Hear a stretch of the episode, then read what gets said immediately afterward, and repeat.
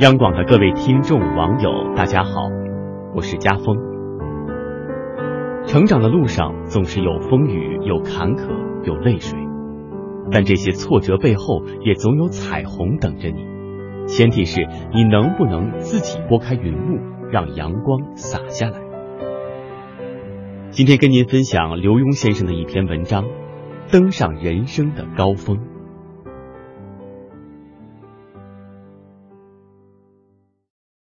我小学的时候，因为演广播剧，有一天自己也试着写了个剧本，写好很得意的拿给老师看，哪里知道老师才看一眼就说：“你写坐火车去阳明山，阳明山根本没有火车，你乱写了。”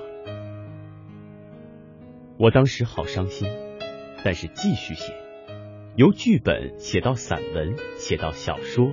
写到今天，我刚上高中的时候学国画，总是临摹老师的画稿，但我有我的想法，就自己创作。我的母亲看了说，自己画的不好看，还是临摹老师的吧。我当时听了也很伤心，但是坚持自己画自己的，没多久就得了大奖，评审还说我画的不凡。我三十岁的时候写了一本寓言故事，写成正好有位文坛的朋友来，就拿给他看。他读了几篇，说：“你拔过一种叫麦门冬的植物吗？会拔的人一次可以从土里拔起一大串，不会拔的只能拔出几颗。你这些文章就像拔麦门冬，拔了但是不多。”朋友离开之后，我很懊恼。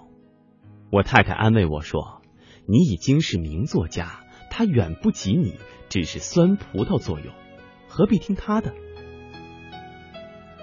但是我说他讲的有理，于是全部重写，成为我畅销至今的点一盏新灯。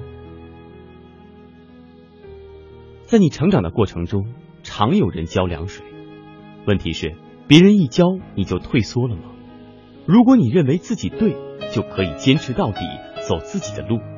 如果自己确实不足，也别怕，别犹豫，立刻改正。最近总看到新闻说，社会新鲜人的起薪太低。有一天，我就问个大老板，为什么不多给些？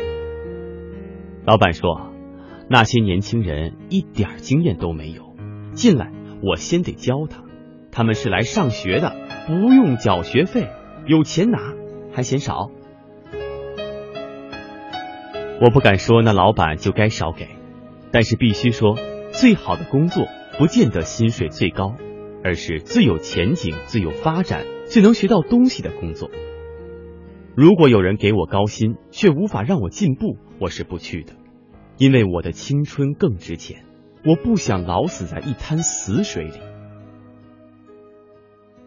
我曾经在书里写过一个真实故事，有个学生来跟我抱怨不受老板重用，打算自己去创业。我说很好啊，但是先得好好准备，把你现在公司的那一套都偷偷学会。学生听了，每天自愿加班学写英文商业文书，了解外贸的每个流程，跟客户建立良好的关系，连影印机换碳粉都跟在维修人员的身边学。半年之后，我问那学生是不是可以跳槽了？他一笑说：“不必了，他已经升官加薪，被老板刮目相看了。”为什么会有这样大的变化？因为他在工作中学习，展现了更积极的态度和企图心，而不是混日子等着加薪。所以，当你工作不顺的时候，怪别人之前，先问问自己。女儿小的时候，有一天我教她《论语》，说孔子讲自己十有五而志于学，三十而立，四十而不惑，五十而知天命，六十而耳顺，七十而从心所欲，不逾矩。女儿问：“那八十呢？九十呢？”这下把我问倒了。可不是吗？过去人的寿命短，上个世纪初男人平均不到五十岁，现在寿命长多了，新一代甚至能够活到一百多岁，比古人多了几十年。加上世界的变化快，我们还能用古人的标准吗？过去十年寒窗无人问，一举成名天下知。家有万贯不如一技在身。现在还能学一技就能够用一辈子吗？连手机都没几个月就变个样子，人人都得与时俱进、与时俱变，稍稍不努力就会被淘汰。所以大家都要有终生学习的态度。谈谈早恋吧，其实恋爱就是恋爱，只是随年龄的不同，对恋爱的感觉可能不一样。也可以说。我们每天都可能改变对恋爱的诠释，所以，十六岁、二十六岁、三十六岁、四十六岁对恋爱的想法可能大不同。不能说谁对谁错，只是爱别人之前先得爱自己，因为自己也是人。你连自爱都做不到，哪有条件去爱别人呢？如果你作为一个学生不能把学业搞好，作为子女。不能孝顺父母，甚至早上起不来床，不懂得照顾自己的身体，又哪有能力去爱别人？相对的，如果你恋爱之后，人生态度更积极、更快乐，功课更好了，身体更健康了，对父母师长更有礼貌了，还懂得保护自己、把握分际，就算中学谈恋爱又如何？人生好像登山。无论走大路、爬台阶、攀悬崖，最重要的是要认清目标、认清方向，而且要知道站在巅峰是很冷、很孤独的。无法忍受那种孤独的人，很难长久的站在巅峰。真正的登山者要超越自己。当你站在这个山头，羡慕另一个山头更高更美的时候，你要做的第一件事是走下这个山头。没错。你可能走下之后，因为山洪爆发或者体力不济，再也攀不上另一座山。但是只要你能不负你的心，就能不负你的生命。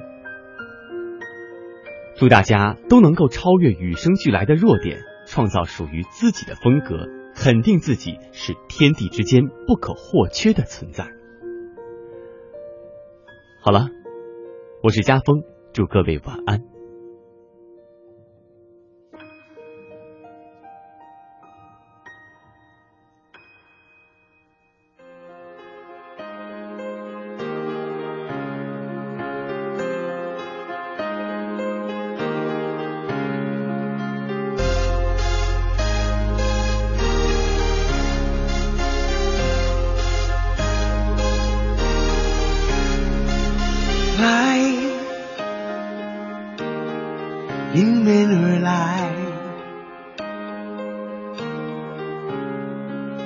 在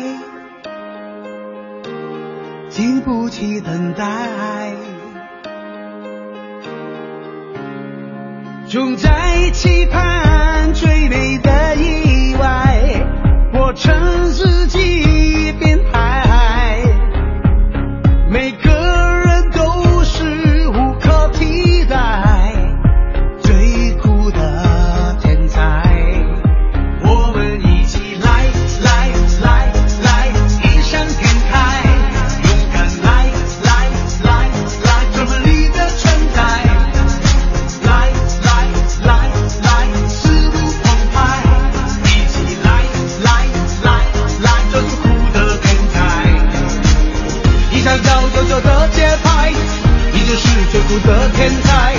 努力的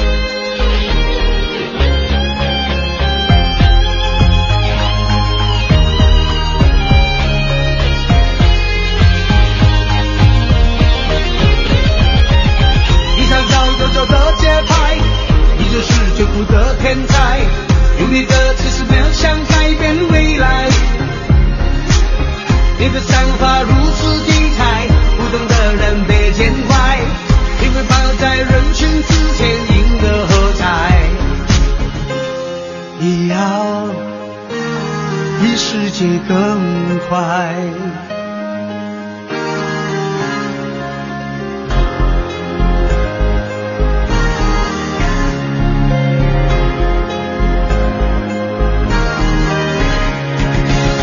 我们都爱八十年代纯真而直白，我们怀念九十年代浓重的情怀，我们走过两千年代